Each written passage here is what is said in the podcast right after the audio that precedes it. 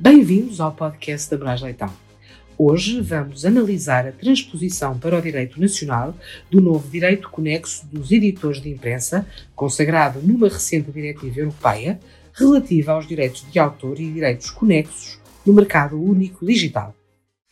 Olá, Luísa. Olá, Vasco. Bom, hoje vamos falar sobre a diretiva UE 2019-790, mais conhecida como a diretiva MOOD, ou Mercado Único Digital, em inglês Digital Single Market Directive, e vamos falar também um bocadinho sobre a transposição desta diretiva para o ordenamento jurídico português. Portanto, se calhar, uh, podemos começar com um ponto de situação. Sim, sim, acho que sim. Talvez dar também um, um breve contexto histórico. Uh, a diretiva surge no âmbito da estratégia do, do mercado digital para a União Europeia. Uh, foi divulgada pela Comissão em 2015 e em 2016 temos um primeiro draft que foi apresentado pela Comissão ao Parlamento Europeu, mas houve, um, houve grandes tumultos uh, a propósito de certas disposições e, portanto, houve algum atraso e, Isto é quando eles estavam a anunciar o fim da internet, não é verdade? Sim, sim, sim, sim. é a chamada diretiva que vai acabar com a internet, supostamente. Sim, é, acusações de violação de direitos fundamentais como liberdade de expressão e, e portanto, houve um incumprimento genérico por parte por parte da maioria dos Estados, inclusive em Portugal ainda não foi transposta.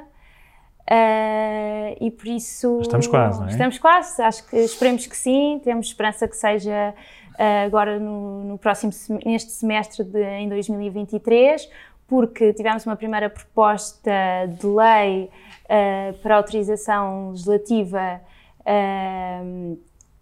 em 2019, mas que uh, temporalmente coincidiu uh, com o chumbo do Orçamento de Estado e, portanto, explotou um novo processo eleitoral uh, e acabou por caducar. Com, em janeiro, com a, com a altura do, do novo, uhum. do, do, atual governo 23. Portanto, Uh, atu atualmente temos uma nova proposta de lei em cima da mesa e, e esperemos que seja agora que, que isto ande para Sim, a frente. Do que eu vi, esta nova proposta de lei não é muito diferente da, da, primeira, mas enfim, não se percebe todo este tempo que tem demorado. De facto, esta diretiva tem, tem sido uma, uma, diretiva bastante polémica, demorou imenso tempo a ser aprovada e, enfim, já, já, como disseste, já estamos aqui há vários anos a tentar transpor, não só em Portugal, mas também em muitos outros países acho que talvez era importante para os ouvintes também perceberem o que é que está aqui em causa. Enfim, aqui vou ter que ler o, o objetivo uh, desta diretiva, que é estabelecer normas que visam uma maior harmonização do direito da União aplicável aos direitos de autor e direitos conexos no mercado interno, tendo em conta, em especial, as utilizações digitais transfronteiriças de conteúdos protegidos. E a presente diretiva estabelece igualmente regras em matéria de exceções e limitações aos direitos de autor e direitos conexos, de facilitação de licenças, bem como regras destinadas a assegurar o bom funcionamento do mercado de exploração de obras e outro material protegido. Ou, bem, ou seja, trocando isto por miúdos, é uma diretiva que visa uh, pôr o mercado de direitos de autor a funcionar como deve ser uh, na, na, União Europeia, uh, facilitar a utilização de conteúdos protegidos por direitos de autor em, em, nos vários Estados uh, da União Europeia, para que seja mais fácil também uh, haver licenças transfronteiriças.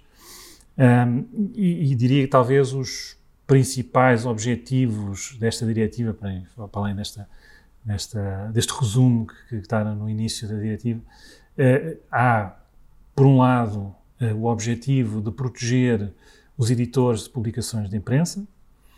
Há, por outro lado, uma, um objetivo de reduzir o chamado value gap, e este value gap é, é ou seja, um intervalo de valor entre aquilo que uh, um produtor, um criador de um conteúdo recebe e aquilo que as grandes plataformas depois que utilizam esses conteúdos também recebem, oferem.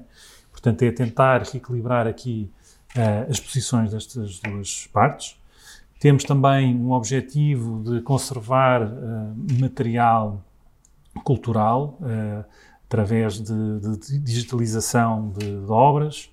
Temos também um objetivo que é um, o, regular os meios de ensino à distância.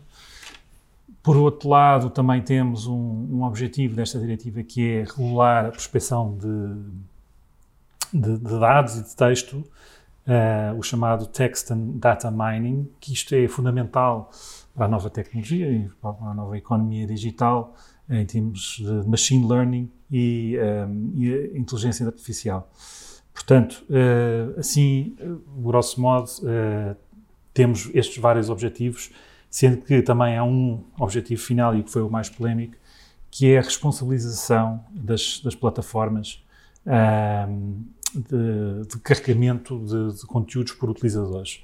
O famigerado uh, artigo 17. Exatamente, o famigerado anterior artigo, artigo 17, 13, 13 uh, na, na, na, versão anterior, antes de ser aprovado.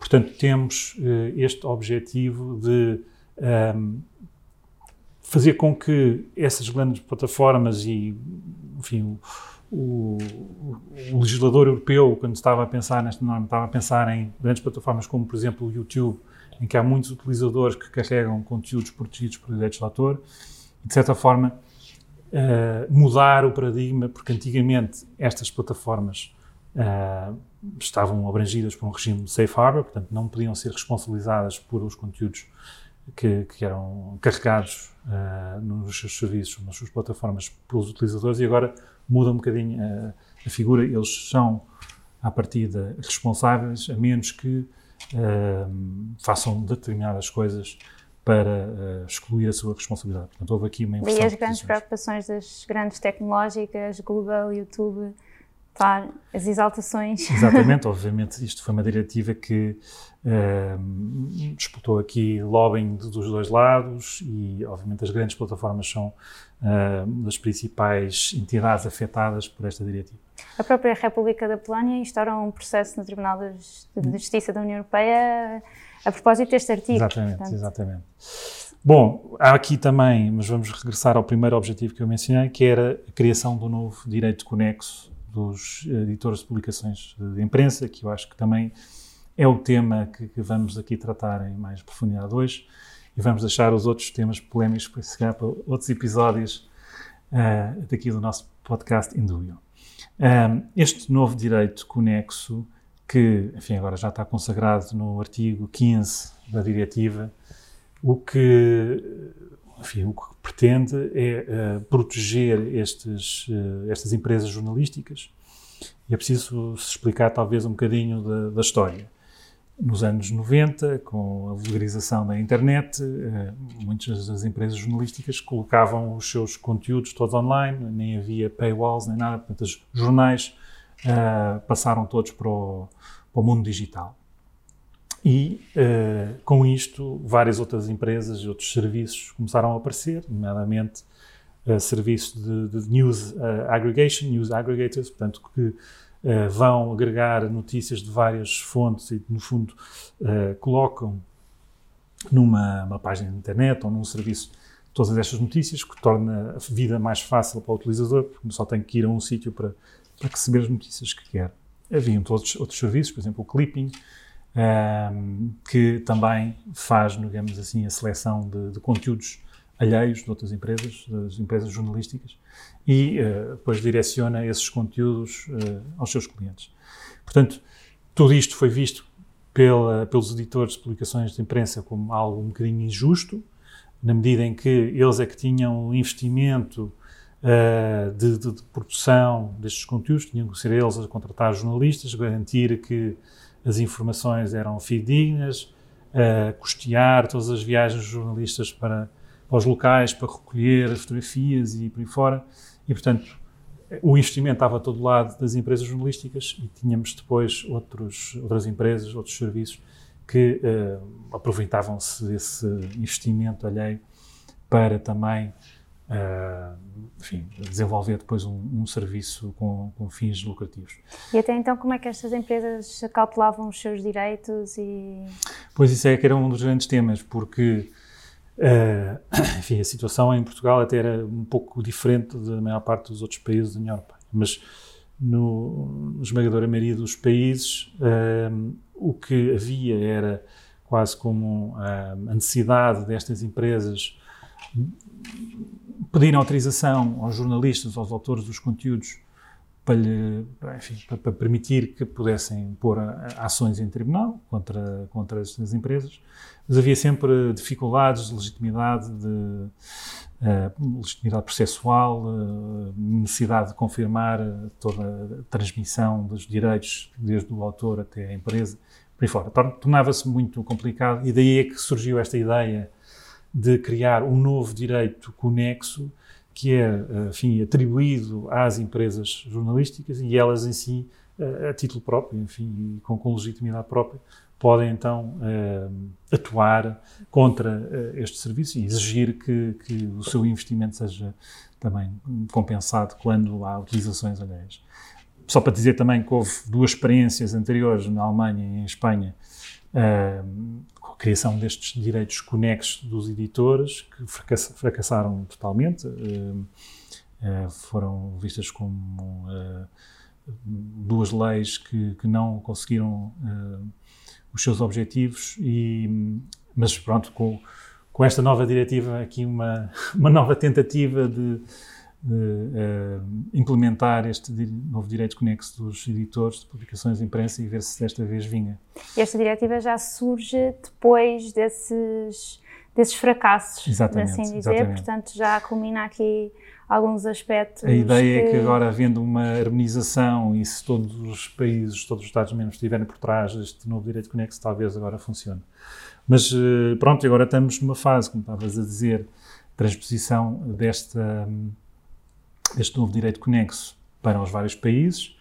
E pronto, há uma proposta de lei que eu acho que, já conheces. Não sei se queres dar aqui alguns. Sim, sim. Talvez concretizar também um bocadinho o, artigo 15 uh, e no que é que este direito, neste novo direito conexo, se traduz. Uh, no fundo, é a faculdade do editor de imprensa autorizar ou impedir que terceiros utilizem, uh, reproduzam, uh, comuniquem ao público no, to, no, no, seu todo ou partes de, das, publicações, das suas publicações periódicas. Não é? O Vasco falou do clipping, portanto, mesmo excertos, tenta-se prevenir que haja uma divulgação dos seus direitos sem a obtenção do, do, do seu consentimento. Uh, no entanto, há aqui limitações que também parece fazer sentido realçar. Desde logo, uh, há uma proteção, o âmbito, de, o objeto de proteção uh, das publicações periódicas tem a ver com a, a, a publicações periódicas com atividade jornalística uh, uhum. e, portanto, Uh, publicações de caráter coisas, é? científico, uh, académico, uhum. estão desde logo de fora. E os blogs também, não é verdade? Certo. Uhum. E, e, e, esse, e, por isso, uh, esta, esta, esta regra tem de facto exceções. Uh, não só as exceções que já estão consagradas no Código do Direito de Autor e dos Direitos Conexos no regime das utilizações livres, portanto, o leque de exceções que está ali elencado aplicar-se-á também uhum. neste, neste direito, mas o próprio artigo 15 e o decreto de lei proposto, uh, anexo à proposta de lei, também também, também prevê uh, outras exceções, como a permissão do uso de, interlink, de hiperlinks, portanto, não estará uh, uh, o uso de hiperligações onde estão as, as, publicações periódicas poderão ser divulgadas, por regra. Uh, e, por exemplo, uh, outra das exceções que, que, que, também é relevante é o uso de excertos muito curtos de caráter não, não económico, ou seja, utilizações a título pessoal, não é? Hoje muitas pessoas têm um espaço uh, na internet, desde blogs, uh, páginas nas redes sociais e, portanto, a publicação de três ou quatro palavras, claro. uh, em princípio, não, poderá não ser, ser, ser licitamente. Pois. Em termos de duração, do que eu percebi, este direito também é dos mais uh, limitados que há nesse sim, nosso ordenamento sim. jurídico. É, é, esse é um tema muito interessante porque uh, o exercício uh, deste, deste direito é substancialmente inferior ao, aos restantes direitos conexos. é de dois anos, portanto, muito curto. Portanto, as empresas têm dois anos, basicamente, para têm tentar... dois anos após a publicação para, para exercer o, o, seu, o direito, o seu direito. E, e obter uma, uma, remuneração pela utilização sim, dos, sim. Seus, dos seus conteúdos. Este direito estará, estará uh, se, o, se, se, o decreto de lei uh, for aprovado, uh, junto dos restantes direitos conexos, o, o, que me parece fazer, fazer algum sentido. Uh, e, e, acho que também é importante realçar a questão de que a proteção das obras individuais não, é, não, estará em causa, ou seja, os titulares de direitos das obras individuais que fazem parte da, da obra coletiva da publicação periódica uh, não uh, poderão livremente explorar as, as, suas obras e este direito não deverá ser um impeditivo uhum. a esse exercício. Pois. Bom, uh, isto tem sido polémico desde o início e acho que vai continuar a ser uh, polémico porque, ehm, enfim, os direitos e as exceções acho que estão bastante claras e, de facto, como isto é uma transposição obrigatória, não há margem aqui para o legislador nacional alterar aquilo que é, digamos assim, o conteúdo essencial do, deste novo direito conexo, uh, onde vai agora, dar pano para mangas é aquilo que é uh, como determinar depois o valor que as empresas uh, jornalísticas, portanto, os, os, de acordo com a lei, uh, o termo é os editores de publicações de imprensa, como é que se determina o valor que, devem receber pela utilização dos seus conteúdos. Já, enfim, dei uma espreita dela na, na proposta de decreto-lei, como é óbvio, e o legislador nacional introduz aqui uma série de critérios, um pouco à semelhança do que se fez também em França, um, e manda atender aqui a estes critérios nessa determinação do valor.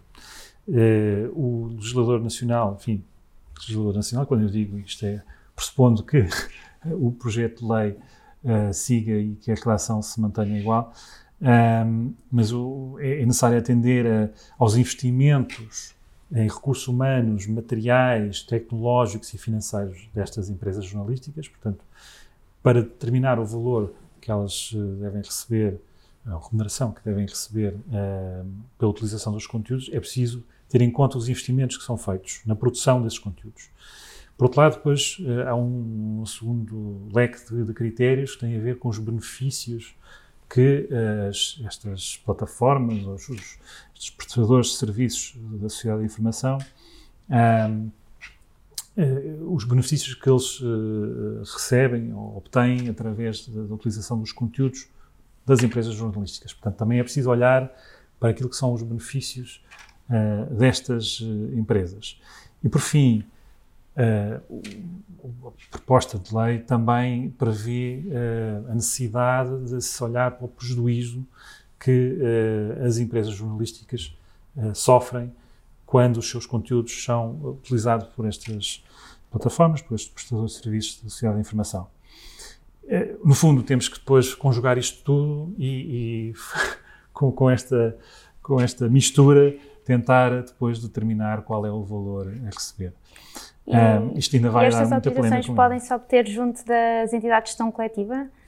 Sim, uh, também essa, existe essa possibilidade de uh, uma entidade de gestão coletiva fixar depois uma tarifa que é aplicável a estas Porque isso facilitaria, de certo modo, a obtenção de direitos e as autorizações. Pois, mas há, há empresas que poderão beneficiar e poderão querer fazer uma negociação bilateral. Enfim, algo que ainda vai gerar muita polémica e fazer correr muita tinta, mas uh, deixaremos isto para outros episódios. Muito obrigado, Lisa. Obrigada, Vasco.